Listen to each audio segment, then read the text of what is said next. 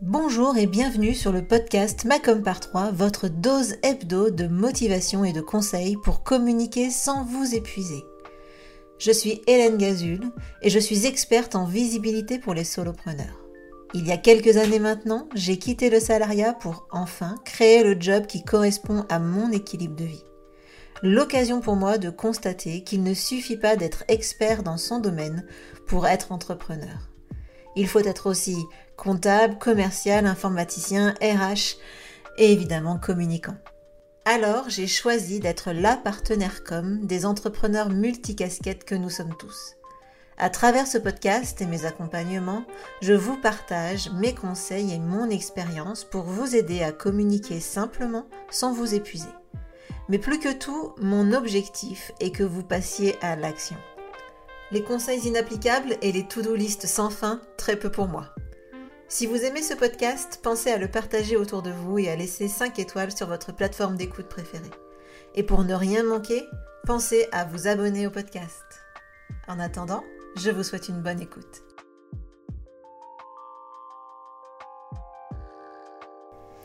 Hello et bienvenue dans cet épisode de podcast dans lequel on va parler de, euh, réglementation RGPD je sais que c'est un, terme qui en énerve plus d'un, je sais que c'est un sujet qui, peut un peu se faire hérisser nos poils sur les bras.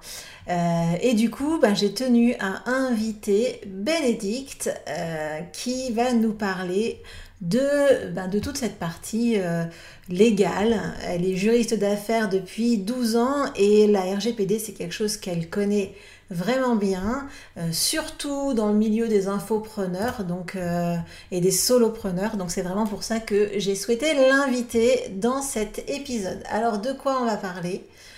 Eh bien, on va parler de, euh, de la réglementation, de ce que c'est, de, ce, ce, à quoi il faut faire attention, de pourquoi c'est pas finalement le grand méchant RGPD. On va parler, euh, on va dédramatiser évidemment le sujet, on va parler de Google, on va parler de plein de choses euh, qui vont vous intéresser. On va parler aussi de newsletter, je sais que c'est quelque chose qui, euh, qui pique un peu également. Hein. Qu'est-ce que je fais de, de, mes abonnés à la newsletter? Et eh ben, Tout ça, on en parle dans cet épisode. Alors je vous invite à écouter notre échange qui, je l'espère, va vous apprendre plein de choses. Bonjour Bénédicte. Bonjour Hélène. Ravie de t'accueillir sur euh, le podcast, sachant que on fait connaissance aujourd'hui.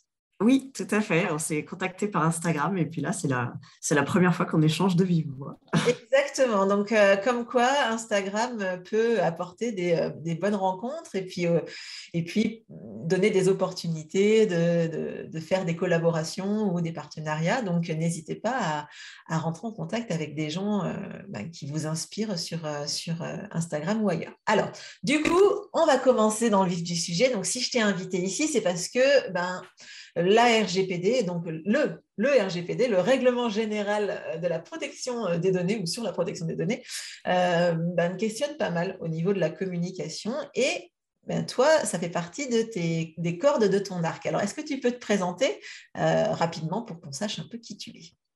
Oui, alors, donc, moi, je m'appelle Bénédicte Vétier, donc je suis avant tout une maman comblée de deux garçons. Et euh, donc, euh, moi, je suis euh, juriste d'affaires. En fait, j'ai travaillé pendant dix ans dans des groupes internationaux, dans des sociétés cotées en bourse. Et, et ben, comme beaucoup de monde, en fait, j'ai eu un déclic pendant le premier confinement en 2020 avec une grosse perte de sens dans mon travail, un désaccord entre mes valeurs et les pratiques que je pouvais observer chez, mes, chez mes employeurs. Et, euh, et, voilà. du coup, pendant le, confinement, j'ai découvert le système de l'infoprenariat et j'ai opéré un virage euh, professionnel en démarrant une activité euh, indépendante en tant qu'assistante virtuelle, assistante web marketing auprès d'infopreneurs. Et dans le cadre de cette activité, je me suis rapidement rendu compte de la méconnaissance et puis du côté vraiment artisanal, en fait, de la gestion des risques juridiques au sens large, que ce soit par les entrepreneurs en ligne ou euh, du côté des partenaires, donc des, des freelances qui pouvaient les accompagner. Euh, et, donc là, aujourd'hui, euh, je suis en train de revenir, on va dire, vers mes, premières amours. En, je propose à la fois des services d'information juridique pour les entrepreneurs du web, donc que ce soit des formateurs, des coachs ou des freelances, hein, des copywriters, des, graphistes, tous les types de freelance. Et, en particulier, je les accompagne aussi sur les aspects conformité à la protection des données personnelles. Donc voilà, donc si je résume, en fait, aujourd'hui, je suis slasheuse. J'ai plusieurs activités, plusieurs casquettes. Donc je suis à la fois juriste, à la fois déléguée à la protection des données personnelles et à la fois prestataire en web marketing. Top, nickel. Bon, ben voilà, donc plusieurs cœurs dans son arc. Euh, et euh, avec une, grosse euh, appétence pour le, juridique, ou en tout cas une expertise sur ce domaine.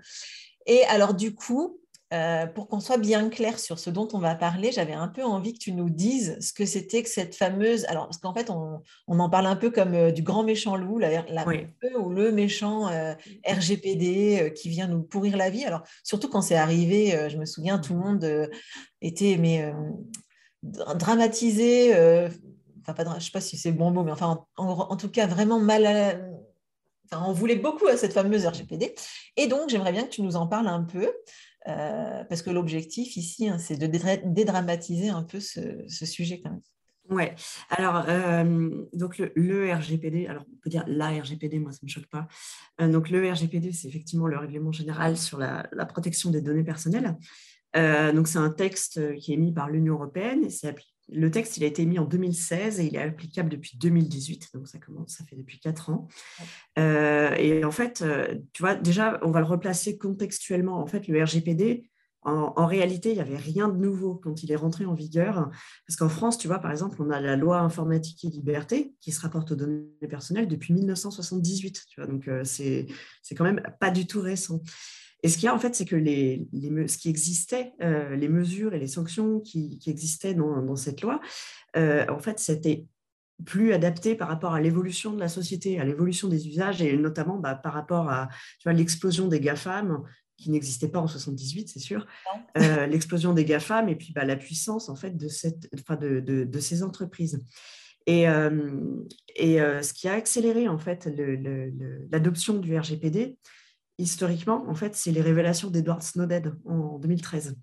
Euh, et ça a permis, en fait, si tu veux, à l'Union européenne, au gouvernement et aussi au grand public de prendre conscience, en fait, de l'ampleur euh, de la collecte des données personnelles et de comment ces données personnelles étaient utilisées. Eh ben là, en l'occurrence, c'était par le gouvernement euh, américain et le gouvernement britannique pour faire en fait de la surveillance à grande échelle des individus, mais même des gens comme toi et moi qui, qui n'ont rien à se reprocher a priori. Et donc, du coup, ça a accéléré, en fait, si tu veux, l'adoption de ce texte qui vient, en fait, affirmer que c'est nécessaire de protéger les personnes. Mais tu vois, en fait, c'est le RGPD, c'est pas un texte qui vient pour enquiquiner le monde. C'est un texte qui est adopté pour euh, prévenir les impacts en fait que peuvent avoir l'utilisation des données personnelles sur la vie des gens. Tu vois Et c'est, il faut vraiment le reprendre, le reprendre dans ce sens-là. C'est pas un truc qui a été fait juste pour t'enquiquiner dans ton business, tu vois.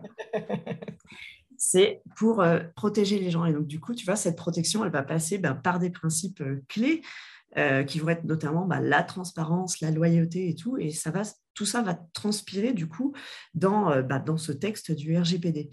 Donc, voilà. Donc, en fait, c'est vraiment... tu vois, j'ai une, une consoeur, une qui s'appelle Inès Chérifi, moi je la cite, j'ai aucun problème avec ça, qui, qui dit que le RGPD, c'est un outil, en fait. C'est un outil euh, au service, en fait, de, euh, de l'humain, des personnes qui viennent te confier leurs données personnelles. Et, et, en fait, il faut vraiment le prendre dans ce sens-là. C'est le RGPD, c'est un petit peu ton guide. C'est ton guide qui va te permettre de, de, on va dire, de, de diriger en fait le voyage de la donnée personnelle au sein de ton entreprise. C'est euh, la donnée personnelle, par où est-ce qu'elle va euh, entrer euh, chez toi? C'est donc là, ça te permet de, de ça te, ça te, tu dois identifier comment la, la, donnée personnelle entre chez toi, comment elle voyage chez toi, comment elle est utilisée? Et, et comment elle repart de chez toi Qu'est-ce que tu en fais quand on n'a plus besoin en fait? Et donc du coup, tu vois, c'est quand tu le vois sous cette approche, c'est je viens, c'est les gens viennent me confier des données personnelles euh, c'est des données qui peuvent avoir un impact sur leur vie privée. Tu vois, quand c'est des données euh, sensibles, par exemple, ça peut être quand, euh, quand, tu collectes des données, par exemple, sur les données de santé ou sur des choses un peu délicates comme, tu vois, vraiment la vie privée. Si tu es, un coach, par exemple, qui accompagne en développement personnel, tu vois, tu peux avoir accès à des données vraiment intimes, tu vois, de la personne. Donc, du coup, la personne te fait confiance, on te confie ces informations. Et du coup, toi, qu'est-ce que tu en fais? Est-ce que tu Et vraiment, le RGPD, il faut le voir comme ça. C'est, c'est simplement, en fait, un, texte qui va te guider, qui va te dire comment euh, euh, donner la confiance aux personnes et comment toi, tu le fais dans ton entreprise euh, par rapport à ça. C'est vraiment, il y a cet aspect vraiment... éthique et protection des, des humains en fait qu'il faut avoir en tête plutôt que de se dire c'est un truc qui vient juste pour m'enquiquiner dans mon business, encore une loi que je ne comprends pas. C'est vrai que moi, en tant que consommatrice ou en tant qu'individu, depuis que c'est passé, alors moi je suis un peu, comme j'étais un petit peu énervée euh, quand le, RGPD est passé parce que j'ai perdu je ne sais plus combien d'abonnés à ma newsletter par exemple, ça, ça c'est le truc euh, qui, a plus énervé les infopreneurs et les entrepreneurs du web en fait. Euh, ben moi, du coup, comme j'étais assez énervée, ben je peux te dire que du coup maintenant, dès qu'il y a quelqu'un qui me téléphone, je lui demande comment il a eu mes données. Quand je reçois des newsletters, je suis pas contente parce que je vois pas d'où ils viennent, enfin je comprends pas, etc. Donc c'est vrai que en tant qu'individu, je trouve que ça, ça apporte quelque chose en fait, parce qu'on est d'un seul coup, en tout cas quand on est au courant, beaucoup plus légitime à dire euh, ben attends, mais tu fais pas n'importe quoi avec euh, mon adresse email ou avec mes données, tu, tu es sérieux quoi, enfin tu es obligé en plus. Donc euh, voilà. Donc c'est vrai que moi, en tant qu'individu, en tant qu'entrepreneur, ça m'a cassé les pieds. J'ai bien compris que ce n'était pas fait exprès, mais ça l'a quand même fait.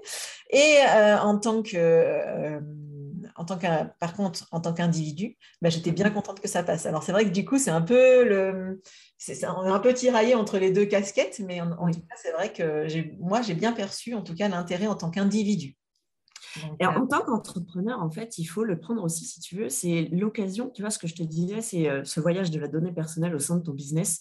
C'est aussi l'occasion vraiment de te reposer sur tes process, en fait, sur vraiment les fondements de ton business parce que en fait, ça va être, euh, toute la question de ton parcours euh, prospect, client, euh, et même si tu as des salariés et tout, c'est ce que je te disais, c'est comment elle rentre, comment tu la collectes, comment tu la, conserves, comment tu l'utilises. Et en fait, c'est vraiment l'occasion de se reposer ces questions, mais vraiment basiques.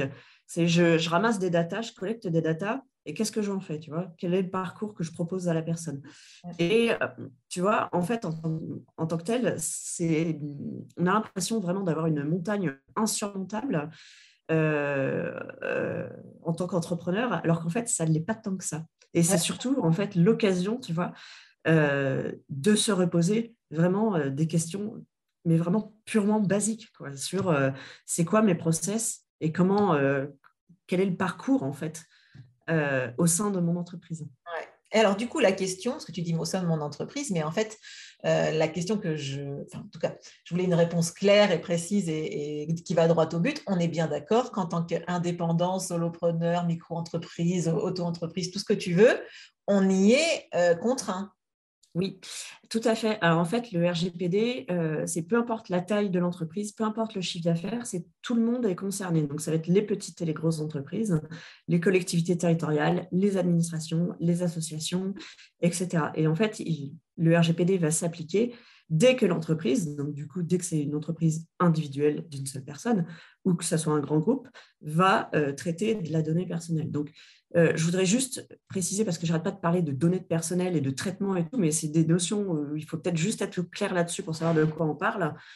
Euh, une donnée personnelle, tu vois, c'est vraiment de façon très large. C'est toute information qui permet d'identifier une personne, d'identifier un humain. Donc, ça peut être euh, directement ou indirectement. Tu vois, c'est, je vais collecter, par exemple, ben, son prénom, son nom, son prénom, ça, c'est des choses évidentes. Euh, quand on parle d'une identification indirecte, ça peut être un numéro de téléphone, par exemple, parce qu'un numéro de téléphone, tu peux le rattacher à quelqu'un. Et, euh, et, ça peut être fait à partir d'une seule donnée ou à partir d'un croisement de données. Par exemple, si je sais que c'est une femme qui habite à telle adresse et qui est euh, née tel jour, ben, je peux identifier, je peux rattacher à quelqu'un et dire qu'il s'agit d'une personne. Et quand on parle d'un traitement, c'est pareil, c'est une notion hyper large. En fait, c'est n'importe quelle opération qui est faite sur ces données personnelles. Et donc, une opération, tu vois, bah, ça va être la collecte, par exemple sur mes formulaires email, l'enregistrement dans mon autorépondeur, l'organisation sur mon fichier Excel, la conservation dans mon cloud. Tu vois, c'est voilà, tout ça, c'est des opérations de traitement. Et voilà, donc c'est c'est de ça qu'on parle en fait. C'est dès que tu traites, donc en fait, dès que tu récupères une donnée personnelle, quel que soit le moyen, tu es concerné en fait par l'application du RGPD. Et dans les faits, finalement, on est tous concernés parce qu'on collecte de toute façon de la donnée, ne serait-ce que pour nos clients. Même si on est, solopreneur, donc on n'a pas de salariés, bon, ok, euh, mais il y a un moment donné où on a des clients. Enfin, j'ai envie de dire, je, le souhaite à tout le monde. et forcément, on est obligé de collecter à minima des informations, euh, comme par exemple le nom-prénom. Enfin, ça me semble être le minimum pour, euh, quand on livre quelque chose ou même si on ne se connaît pas le nom, prénom et qu'on livre des, choses complètement digitales, il faut au moins euh, l'adresse email. Donc, euh, il y a forcément, enfin, en tant qu'entrepreneur, même solo-entrepreneur, on est contraint de collecter, enfin, on, collecte de la donnée. Oui. Oui, en fait, euh, c'est justement ça. C'est c'est pas que le client, c'est aussi ben, tes fournisseurs. Tu vois, c'est tes fournisseurs, tes clients.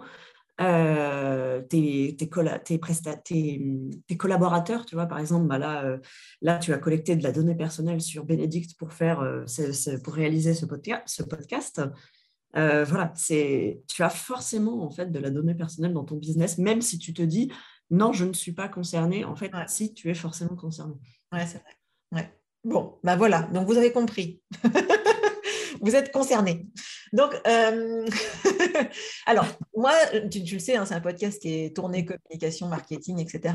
Donc, sur le plan euh, communication, marketing, euh, à quel moment on doit penser au RGPD globalement? Alors, Dès maintenant, j'ai envie de dire. En fait, c'est euh, le RGPD. En fait, il faut quand tu, quand tu, il faut y penser. En fait, dès que tu euh, commences à traiter des données personnelles. Et tu vois, et j'ai envie de dire, c'est quand tu es euh, justement quand tu débutes une entreprise, par exemple, ben en fait, c'est le bon moment pour se pencher sur, sur ces questions-là parce que, en fait, comme tu mets tout en place, ben c'est plus simple, en fait. Tu as moins de choses à, à revoir, tu as moins de process à refaire, tu as moins de, tu, risques moins de perdre ta base client, par exemple, si tu n'as pas eu le consentement des personnes qui se sont inscrites à ta newsletter ou ce genre de choses, tu vois. Donc, en fait, c'est dès le départ. Le plus tôt possible, c'est le, le mieux. Après, voilà, c'est il, est, il est toujours temps d'y penser. Euh, si vous ne l'avez pas fait encore, ben, il y a encore temps de le faire et euh, de se, de se pencher dessus. Et après, enfin, tu vois, sur le plan marketing, il faut savoir euh, au niveau de la communication, il n'y a pas de différence fondamentale que tu fasses de la communication en B2B ou en B2C. Euh, et en particulier si tu as un site internet ou des réseaux sociaux. Donc, euh, il faudra à ce moment-là euh, forcément te poser la question en fait, de la protection des données personnelles de tes visiteurs. Ouais. Et alors, du coup, ouais, si on prend les différents aspects de la communication, donc newsletter, site internet, réseaux sociaux, etc., il y a des, y a, est-ce qu'il y a certains outils qu'on utilise qui sont, sur lesquels il faut euh, être particulièrement vigilant ou est-ce qu'il euh, y en a certains qui justement qu'on peut utiliser sans, sans penser RGPD enfin voilà. Est-ce qu'il y a des choses euh, à nous dire? alors sur les, outils utilisés en fait il, il, faut savoir que pour les outils il y a aussi toutes des questions qui se posent. Bon, je ne vais pas rentrer trop, je vais pas rentrer vraiment dans, la, dans le, le, le cœur euh, juridique et tout ça, parce que ce n'est pas, c'est pas, pas le but de vous embrouiller non, plus. Mais il faut savoir que quand vous utilisez les outils très à la mode, par exemple Notion, pour ne citer qu'un, euh, Notion ou euh, ClickUp ou ce genre de choses, ou même Google, tout le monde utilise Google Drive par exemple. en fait, ce qui se passe, c'est qu'on envoie des données aux États-Unis. Donc, il faut se poser la question euh, de sa conformité déjà, de savoir est-ce, que j'ai informé les gens de ce que je faisais de leurs données personnelles? Est-ce que je leur ai dit que j'envoyais des données aux États-Unis Ce genre de choses. Et donc, du coup, la première question à se poser avant d'utiliser un outil, c'est euh, est-ce que c'est un outil, où est-ce qu'il est hébergé? Euh, et, tu vois, par exemple, ben on a, en France, on a donc l'ANSI, donc c'est l'Agence nationale de la sécurité informatique, euh, qui, euh, qui recommandent en fait des outils comme des clouds sécurisés euh, ou des, des coffres-forts pour des mots de passe, ce genre de choses. Et donc, ils ont toute une liste d'outils qui sont considérés comme étant conformes au RGPD. Et donc, du coup, si on utilise déjà ces outils, ben, ça nous fait déjà du travail en moins, si tu veux, parce qu'on sait que ceux-là, ils ont été validés par l'État français, donc, du coup, on a déjà une, tranquillité d'esprit par rapport à ça. Après, voilà, rassurez-vous, ce n'est pas parce que vous utilisez un outil qui n'est pas euh, agréé par l'ANSI que, euh, que euh, tout va mal et qu'il faut tout changer. Non, c'est non, non, c'est pas du tout ça. au niveau des outils, il y a des moyens de, de les rendre conformes, on va dire. Et il y a toujours aussi moyen de les paramétrer pour limiter en fait aussi après les, la diffusion de données personnelles, quoi, si tu veux. Hmm. Donc il faut toujours se poser la question, toujours aller explorer par exemple bah, les, petites cases euh, confidentialité, tu vois, euh, ou paramètres et, regarder comment c'est fait. Voilà. Ouais, je comprends. Ouais, c'est clair. Ouais. Moi, je réfléchis à tous mes outils. Là. je, mais tu sais, je crois qu'ils sont tous aux États-Unis, tu vois. Donc, mais tu vois, c'est par exemple, là, on fait cet enregistrement via Zoom. Et, euh, et on sait que euh, bah, quand tu fais des enregistrements via Zoom, euh, il faut aller regarder quelque part dans les paramètres de Zoom. Tu peux choisir le lieu où sont stockés les enregistrements sur le cloud. Tu vois, le paramètre par défaut, c'est envoyé aux États-Unis, mais tu peux choisir que ça va être hébergé en Allemagne, donc en Europe, et donc là, tu es conforme au RGPD, tu vois. Donc, ça fait partie des petites. mais moi, je suis, super, moi, je suis super conforme parce que je l'enregistre sur mon ordinateur. Voilà. Mais voilà, tu vois, c'est, as des, en fait, tu as plein de petits trucs euh, comme ça. Ah, euh, mais, euh, mais voilà, mais en fait, après, tu vois, là, je te donne, c'est juste des petites choses comme ça, mais après, c'est, ça vient en fait dans un, dans tout cet ensemble, tu vois, de réfléchir à, toujours au voyage de la donnée personnelle dans ton entreprise, où c'est vraiment tout un ensemble quoi, de, choses à, se, alors, j'ai deux questions plus précises sur euh, le RGPD dans la com. Euh, je viens, je viens d'en rajouter, rajouter, une par rapport à la préparation. Tant pis, tu vas devoir euh, improviser. la première, c'est euh, à qui on peut envoyer des newsletters du coup. Parce que j'ai plein de clients qui se posent la question, enfin moi qui ne se posent pas la question justement. en fait, je vais même te dire, il y a des gens, enfin moi ça, ça m'horripile, ça me, au plus haut point, hein, tu vois, mais ils font euh, genre un truc de réseau, tu vois, ils sont en réseau avec des gens ils, qui connaissent ni d'Ève ni d'Adam.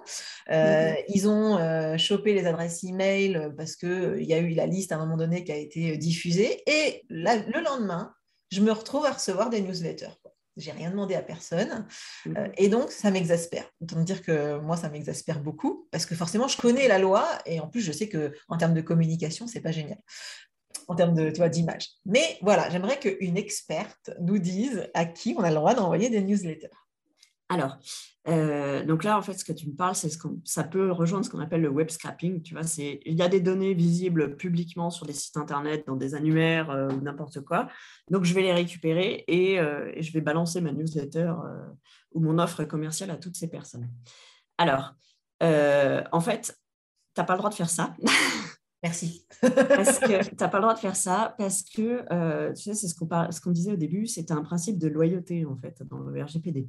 Et quand tu récupères des données comme ça, euh, sans en informer les personnes et sans qu'elles soient d'accord pour que tu leur envoies, en fait, des, offres commerciales, eh ben, c'est une façon déloyale, en fait, de faire. Et donc, du coup, ta base, ta, ta base d'email, euh, eh ben, bah, elle, est pas, elle, est, elle est hyper bancale, en fait. Si tu si as un contrôle euh, on va te demander euh, la CNIL, donc la Commission nationale informatique et liberté, qui, qui vérifie l'application du RGPD en France elle va te demander de, prouver que tu as eu les consentements des personnes pour leur envoyer euh, de la prospection commerciale, donc des newsletters. une des newsletters, c'est la prospection commerciale.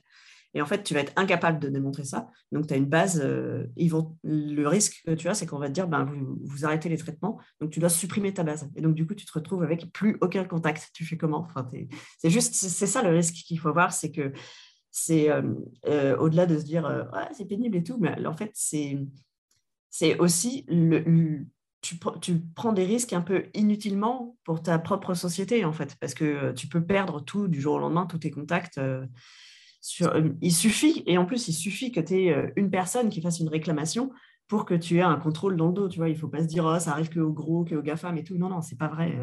Les gens sont de plus en plus informés sur leurs droits et il y en a de plus en plus. Enfin, je vois, moi, pour avoir fait du service client Là, dans le web marketing, il y en a de plus en plus des gens qui font des demandes euh, d'accès, qui demandent à ce qu'on supprime leurs données, euh, qui demandent à savoir quelles données on a sur eux et tout.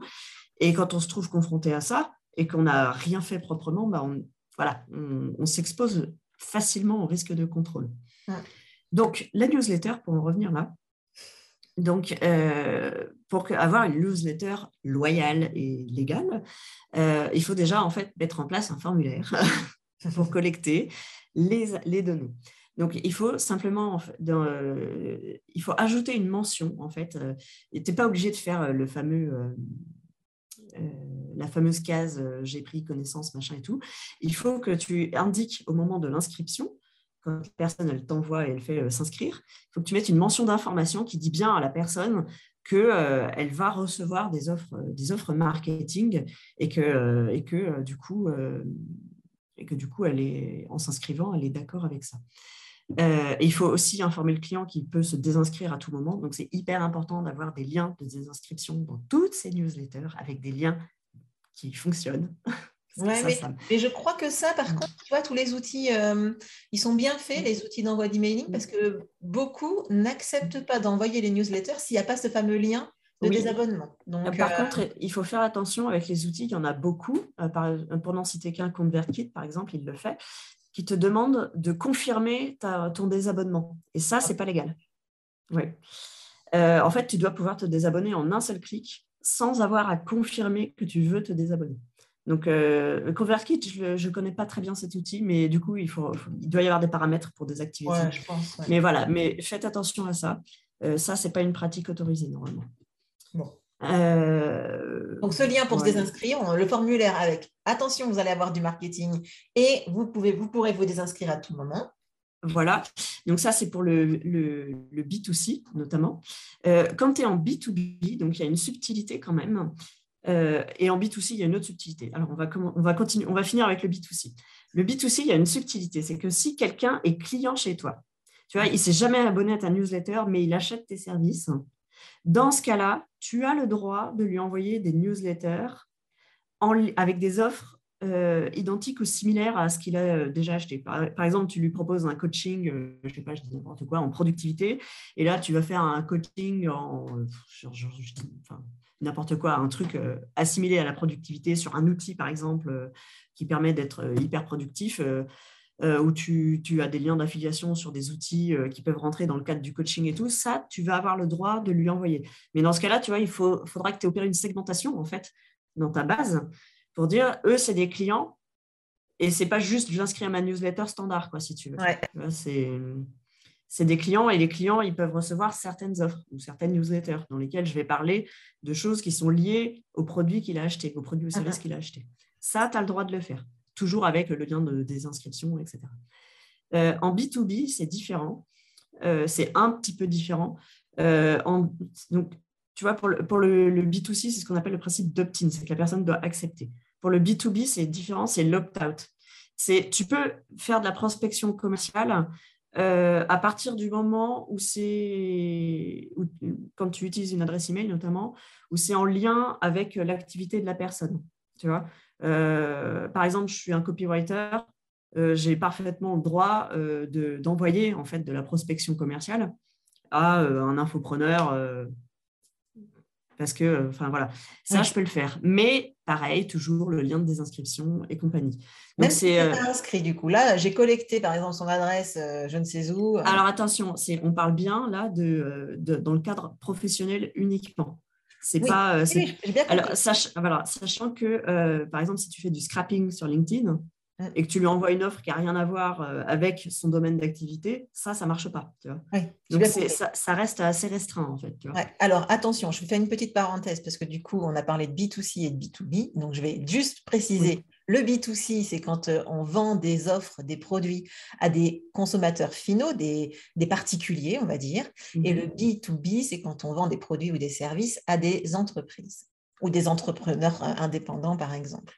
je précise juste ça parce que peut-être il y en a certains qui écoutent le podcast et qui ne sont pas super euh, au point sur euh, ces deux acronymes qu'on utilise beaucoup. Donc, donc voilà. Donc, donc j'ai bien compris. Et quand on a des clients, du coup, alors en B2B, qu'est-ce qu'on en fait? Alors, qu'est-ce que tu en fais? Alors, On a le droit de leur envoyer des newsletters ou pas?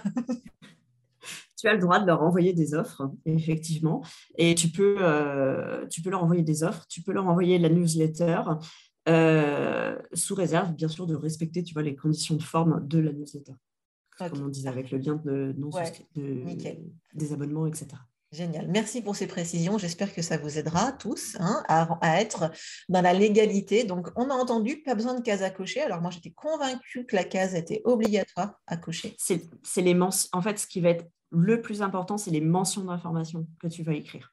Oui, ouais. mais je pense euh, que c'était obligatoire de cocher. J'accepte de recevoir euh, des informations euh, commerciales de la part de. Alors, oui, c'est en fait, si tu veux je ne vais pas rentrer dans le. Dans le... Non, non, mais, non, mais euh, t'inquiète. dans le, déta dans le détail. il va falloir bosser avec Bénédicte, hein, qui prépare une super. Donc, euh, si, vous êtes, si vous êtes en B2C, si votre canal d'acquisition principal, du coup, c'est cette newsletter et que vous voulez vraiment être euh, conforme, vraiment hyper réglo en termes de prospection commerciale, parce que votre newsletter, ça va être vraiment, euh, vous communiquez exclusivement par ça, mais vous, ça peut être autant des newsletters, comme on dit, euh, inspiration, euh, où vous racontez votre vie et puis, euh, et puis deux semaines après, vous balancez vos, vos, emails de lancement sur une offre qui n'intéresse peut-être pas votre prospect, vous mettez l'opt-in, absolument. Parce que comme ça, la personne, en fait, elle, est, elle a vraiment consenti à recevoir bah, tous vos emails, y compris les emails, de, y compris ces emails euh, qui, va dire ouais, de vente en fait. Mm, mm. Ok, nickel. Merci. Euh, l'autre point, et là c'est parce que c'est très actuel, alors je voulais en parler rapido avec toi, euh, c'est Google, Google Analytics. En ce moment, il y a une espèce de vague d'inquiétude qui tourne autour de Google Analytics pour notre site internet, enfin pour nos sites internet, parce que évidemment Google on le sait, hein, c'est quand même une entreprise qui a un monopole, ou en tout cas euh, une position dominante assez forte, et euh, beaucoup de sites Internet traquent euh, le trafic, son trafic avec Google Analytics. Quid de Google Analytics et du RGPD Alors, tu sais, c'est ce que je te dis. Ce que, on en parlait un tout petit peu plus tôt par rapport au transfert de données aux États-Unis. En fait, c'est pour ça que Google Analytics a été considéré comme illégal par la CNIL en France, mais aussi par les autorités euh, euh, en Belgique, il me semble, ou en Hollande et en Autriche. Euh, donc, il n'y a pas que la France, en fait, qui a considéré Google Analytics comme étant non conforme au RGPD. en fait, là, ce qui se passe pour Google Analytics, c'est que là, on est dans une hypocrisie politique absolue. Normal. parce que, voilà, ce qu'il y a, c'est que énormément d'entreprises et même d'entreprises publiques utilisent Google Analytics et donc du coup font ces envois de données euh, vers les États-Unis parce que Google Analytics donc du coup c'est un c'est quand même un, un script c'est un, script qui va être mis euh, sur le sur les enfin un script de tracking euh, qui permet en fait de collecter des données et quand même, on peut, euh, quand vous regardez euh, ce que vous avez sur Google Analytics, il y a des identifiants uniques qui peuvent être donnés aux visiteurs. Et donc, du coup, ça permet quand même de les relier à des adresses IP et donc à des personnes. Donc, euh, voilà, c'est quand même, c'est pour ça qu'on parle de Google. C'est très précis, ouais. C'est voilà, mais c'est pour ça qu'on parle de, c'est pour ça qu'on parle du RGPD et du Google Analytics. Donc, là, en fait, ce qu'il y a, c'est, on peut aujourd'hui, on ne peut plus théoriquement envoyer de données vers les États-Unis euh, parce qu'il y avait un mécanisme qui s'appelait le Privacy Shield, donc qui était en fait un, accord international entre les États-Unis et l'Europe qui permettait d'envoyer des données euh, vers les États-Unis euh, comme si les États-Unis c'était l'Europe. Tu vois, c'est hmm. voilà. Donc, donc du coup, tu ne te posais pas la question de te dire est-ce que je suis conforme au RGPD ou pas? Sauf que le Privacy Shield a été annulé en 2020 euh, par la Cour de justice de l'Union européenne euh, suite à une action d'un activiste euh, autrichien qui s'appelle Max Schrems, un grand défenseur des données personnelles, enfin de la vie privée. Et, et donc, du coup, en fait, aujourd'hui, il n'y a plus aucun accord international qui existe entre les États-Unis et l'Europe. Et c'est pour ça que voilà.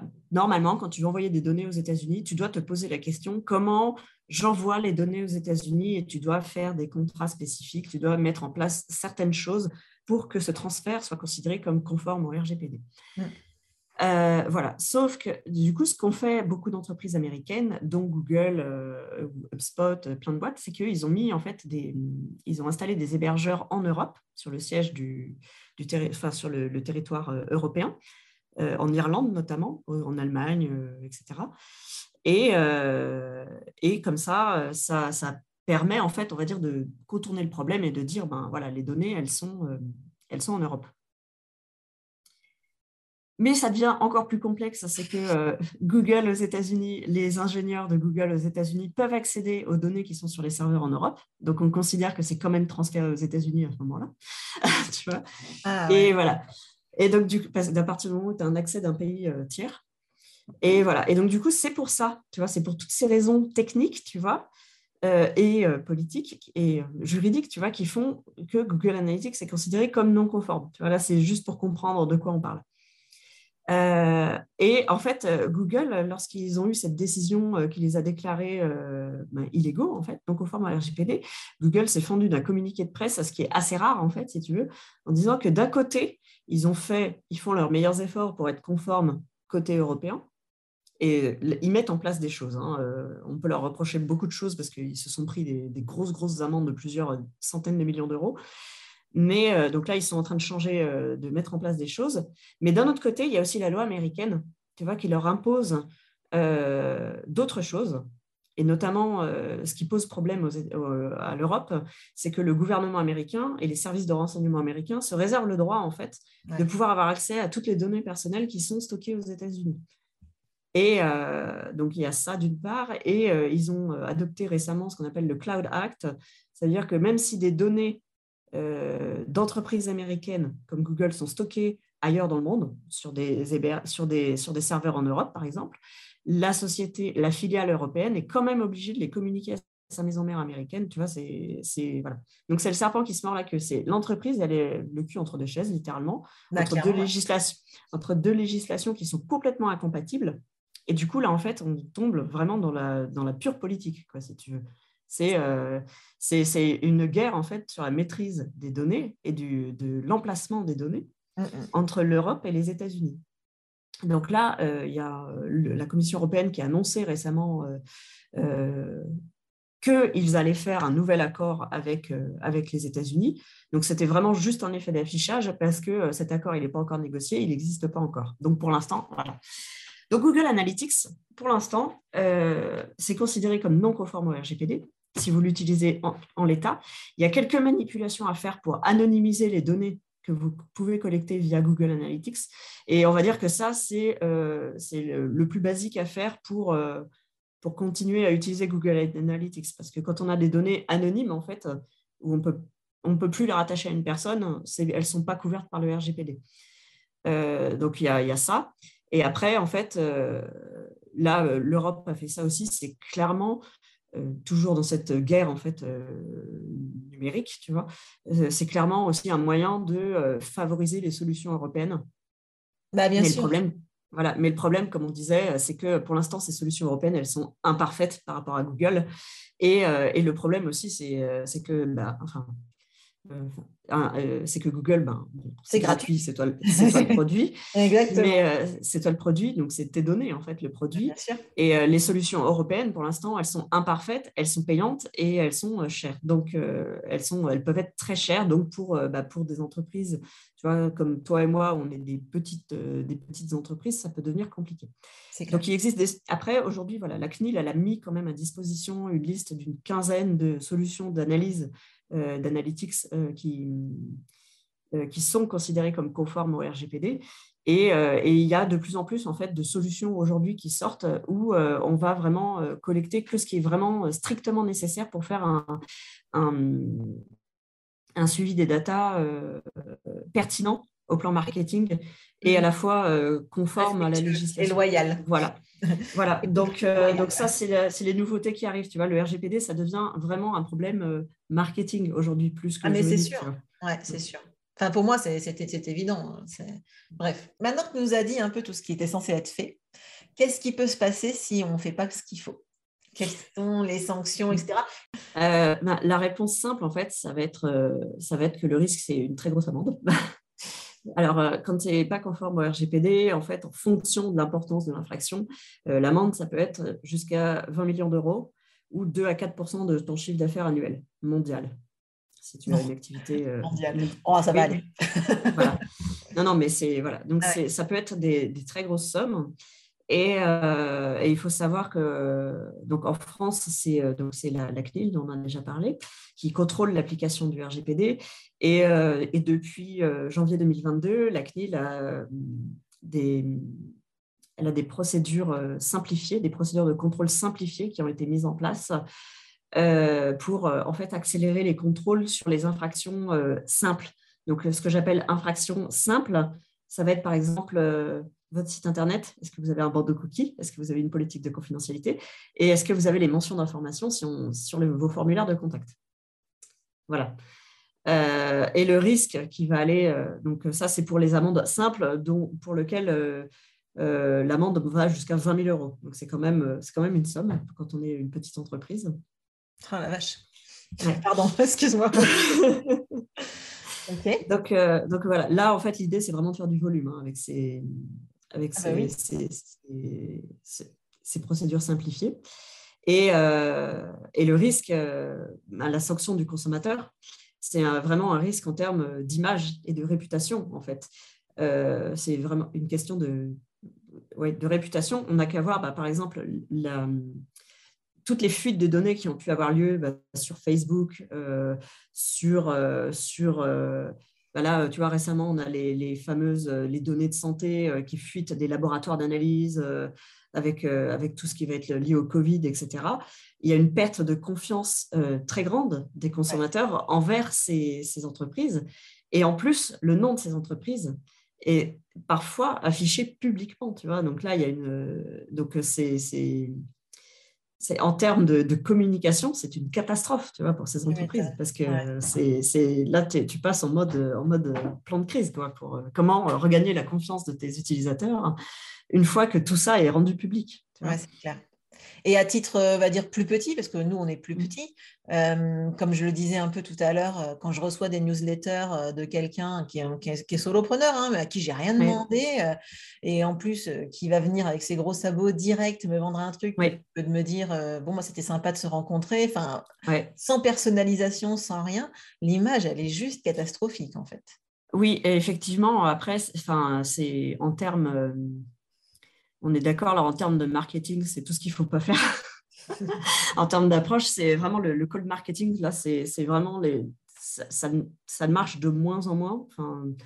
De mon point de, que ça soit justement via des consommateurs, vis-à-vis des consommateurs ou vis-à-vis de, bah, de clients professionnels comme des entrepreneurs, parce que ben, tout, le monde, euh, tout le monde a de moins en moins de temps?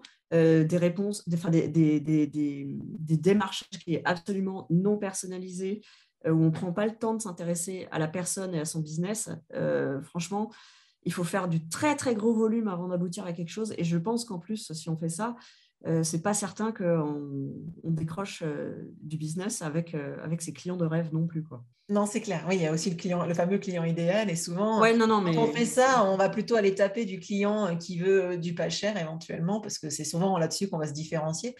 Euh, c'est vrai que moi qui travaille beaucoup l'élément différenciateur, etc., là, il n'y a pas trop le temps de faire valoir son élément différenciateur et justement, toute, cette partie qui te permet de vendre bah, pour ce que tu es et non pour euh, un prix. Oui. et euh, euh, tu vois, et tu vois, juste à cet égard, là, il y a, y a, des études qui commencent à sortir de. Alors, pas encore en France, mais il y en a eu dans d'autres pays européens, qui montrent aussi à quel point la, la, politique de gestion de tes données personnelles, l'affichage et la communication que tu vas avoir par rapport à ça, a une influence sur ton chiffre d'affaires. Mmh. commence à avoir une influence sur ton chiffre d'affaires.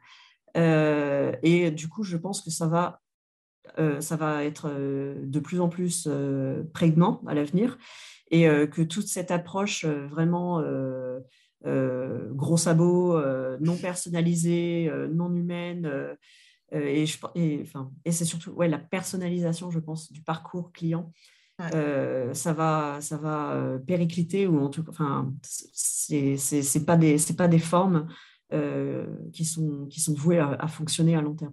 c'est clair.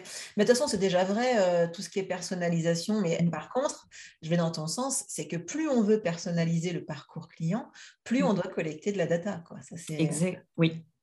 Et je, fais une parenthèse parce que moi, je fais pas mal de formations et, et j'ai une une copine, une partenaire avec qui on travaille, qui elle est prestataire de formation et qui travaille sur Calliope beaucoup, eh ben, là, on doit collecter euh, énormément de data parce qu'on doit savoir quand, euh, surtout quand on fait du e-learning en vidéo, etc., mm. on doit savoir euh, si la personne s'est connectée, si elle a bien suivi mm. toute la formation, etc. Donc là, c'est de la data, mais à gogo qu'il faut collecter, quoi, pour le coup. Oui, mais là, tu vois, en fait, après, tu dois collecter cette data, mais c'est parce que c'est dans, tu as une obligation aussi de le faire. Et euh, c'est dans le cadre aussi de l'exécution euh, du service que tu donnes. En fait, si tu veux, euh, on pense souvent à cette fameuse case à cocher, au consentement, pour, pour justifier en fait la collecte et les traitements de données que tu dois faire. Mais en fait, tu as, six bases différentes, qui, six raisons en fait qui prévues par la RGPD qui te permettent de, de, faire des traitements de données. Le consentement, en fait, c'est, on va dire que c'est vraiment celle que tu utilises en dernier recours. Euh, et, tu vois, par exemple, si tu as un client qui t'achète un service, tu vas bien être obligé de collecter euh, son adresse, par exemple, si tu lui envoies un produit physique, son, tu vas bien, être obligé d'avoir euh, son numéro de carte bancaire masqué, certes, mais tu vas bien être obligé à un moment d'avoir des données financières, etc. Donc, tu es obligé de collecter de la donnée pour exécuter, pour, pour exécuter ton, ton service ou ton, enfin, ton offre voilà, pour, pour, pour, exécuter ton offre. Et donc, en fait, ça, c'est, tu vois, c'est, ben, je suis obligé de collecter de la donnée, je collecte ces données pour euh, ben, réaliser mon offre. Je suis obligé de le faire. Et en fait, ça, euh, ça, ça, te donne une raison valable euh, parmi d'autres, tu vois, de, de, faire la, de la collecte et du traitement de données. Et donc, du coup, dans le cadre de Calliope, en fait, ça rentre dans ces cadres-là, c'est pour l'exécution en fait de, ben, du service de formation et dans le cadre en plus de Calliope. Et, euh, et ce n'est pas, euh, pas le consentement de la personne, en fait. Oui, non, mais là, je dis, oui, effectivement, il n'y a pas besoin d'avoir. Euh, hein, mais oui, effectivement, c'est de la, il y a de la, data logo. Non, mais je pensais par rapport à, à, la personnalisation du parcours, etc., de vie du client dans l'entreprise. Enfin, voilà, tu es mm. obligé de collecter encore plus de données si tu veux vraiment personnaliser que si tu fais un truc lambda où tu envoies la même chose à tout le monde. oui, effectivement. Et puis, en fait, tu, peux collecter des données si elles te servent, euh, si tu peux justifier qu'elles vont te servir à quelque chose. Et effectivement, euh, c'est après, quand tu fais cette collecte et que tu fais ces utilisations de façon loyale et transparente, toujours en ayant informé les gens de ce que tu allais faire, tu peux le faire nickel. Alors, j'ai une toute dernière question, même si on a donné plein d'astuces. Alors, du coup, j'ai même hésité à, te poser cette question, mais tant pis, je la pose quand même. Euh, est-ce que tu as des astuces euh, que tu pourrais partager pour euh, intégrer le RGPD dans, la com, dans sa com? Oui. Alors, dans sa com, tu vois, je, vais, je pense immédiatement à si vous avez un site internet. si vous avez un site internet, il faut avoir bah, les mentions minimum obligatoires donc, à savoir, sur un site internet, c'est les mentions légales qui permettent d'identifier le propriétaire du site. Euh, ça va être euh, les mentions d'informations sur tous les formulaires de contact, sur les formulaires pour souscrire à la newsletter et tout ça, et fournir aussi un moyen de contact. Il faut absolument qu'il y ait quelque part un formulaire ou qu'on puisse trouver euh, un, moyen de contact pour, euh, pour pouvoir exercer euh, notamment ou poser des, exercer ses droits ou poser des questions par rapport, par rapport à ses droits en tant qu'utilisateur du site web. Et quand on communique sur les réseaux, en fait, c'est pareil, c'est que dans la mesure du possible, c'est pas dans la mesure du possible, c'est idéalement, il faut mettre quelque part un lien vers votre page d'information en fait sur votre politique de confidentialité. Euh, pour euh, montrer aux personnes que, euh, bah, en fait, vous, vous, collectez aussi des données via vos réseaux sociaux. sur les habitudes d'utilisation, sur les heures de connexion, ce genre de, choses. vous faites des sondages, vous avez des messages privés et tout, et tout ça, en fait, c'est pareil, c'est considéré comme de la data, de la donnée personnelle. Donc, donc voilà, c'est important d'avoir quelque part, dans la mesure du possible, euh, un lien vers votre politique de confidentialité, même si ça renvoie un renvoi vers votre site web. Euh, et, voilà. Et du coup, ce qu'il faut retenir de tout ça, c'est vraiment les astuces, c'est euh, donner de l'information aux personnes sur ce que vous faites des données et sécuriser le plus possible, dans la mesure du possible, aussi vos accès avec des mots de passe forts, en utilisant des... Voilà, c'est ce genre de choses. Euh, parce que ça, c'est important aussi pour éviter euh, le plus possible les fuites et les piratages. Et euh, voilà, ça, c'est vraiment le, la base de la base. Quoi. Nickel. Super. informer, sécuriser et, et dédramatiser surtout. Dédramatiser parce que là, c'est vrai que j'ai parlé de choses techniques, j'ai parlé de, de choses, ça peut être flou, le mais repenser à ce parcours de la donnée personnelle dans l'entreprise. C'est, elle arrive en voyage chez vous, qu'est-ce qui se passe pendant son voyage et comment se termine son voyage? Ouais, c'est sûr. Ah c'est intéressant de le voir comme ça. C'est vrai qu'en plus, euh, euh, par exemple, moi, je sais que je retravaille pas mal mon parcours client à minima, tu vois, mmh. euh, et, c'est vrai qu'à ce moment-là, on peut inclure dans sa réflexion bah, par où, qu'est-ce que je fais des données, de quoi j'en ai, enfin, lesquelles je collecte, pourquoi, et, euh, euh, qu'est-ce que j'en fais ensuite, quoi, une fois que je les ai utilisés? Mais c'est intéressant, c'est très intéressant. Alors, si on a envie de travailler sur ces points-là, euh, tout, tout, ça, parce que du coup, bah, on s'est dit que c'était forcément très intéressant et très important, en tout cas très important, ça c'est sûr. Après, pour les uns et les autres, c'est plus ou moins intéressant. Moi, je trouve ça captivant et très intéressant, mais voilà. Et comment on fait pour te contacter Comment on fait pour éventuellement travailler avec toi? Si tu peux nous en dire un petit peu plus. Ouais, alors pour me, vous pouvez me suivre sur euh, Instagram. Je suis euh, très active sur Instagram. Euh, et je suis en train de mettre en place effectivement une newsletter et le site internet du coup, pour avoir plus d'informations sur, sur toutes ces, toutes ces c'est joyeuseté du RGPD. Alors du coup, ce que, ce que dit pas Bénédicte, c'est qu'elle va proposer euh, une bêta des en fin d'année si tout se passe bien, que euh, après, donc j'imagine après tout ça, il y aura forcément euh, moyen de d'avoir des formations, du coaching, de l'accompagnement sur ces points précis, donc enfin, ces points-là. Donc n'hésitez pas à la suivre pour être tenu informé de toutes les évolutions et de tout ce qu'elle va proposer incessamment sous peu. Et puis aussi euh, à la contacter en message privé pour euh, commencer très rapidement à travailler avec elle. Voilà. Tous les liens seront dans la description du podcast, évidemment, comme d'habitude. Alors, merci, merci beaucoup. Hein, on arrive à la fin de l'épisode. Euh, j'espère que, évidemment, vous avez appris plein de choses. J'imagine que vous avez appris plein de choses, puisque moi-même, j'ai appris plein de choses. Donc, euh, voilà. Et j'espère que l'épisode vous aura plu. Merci beaucoup, Bénédicte, pour tout ce que tu nous as euh, transmis pendant cet épisode.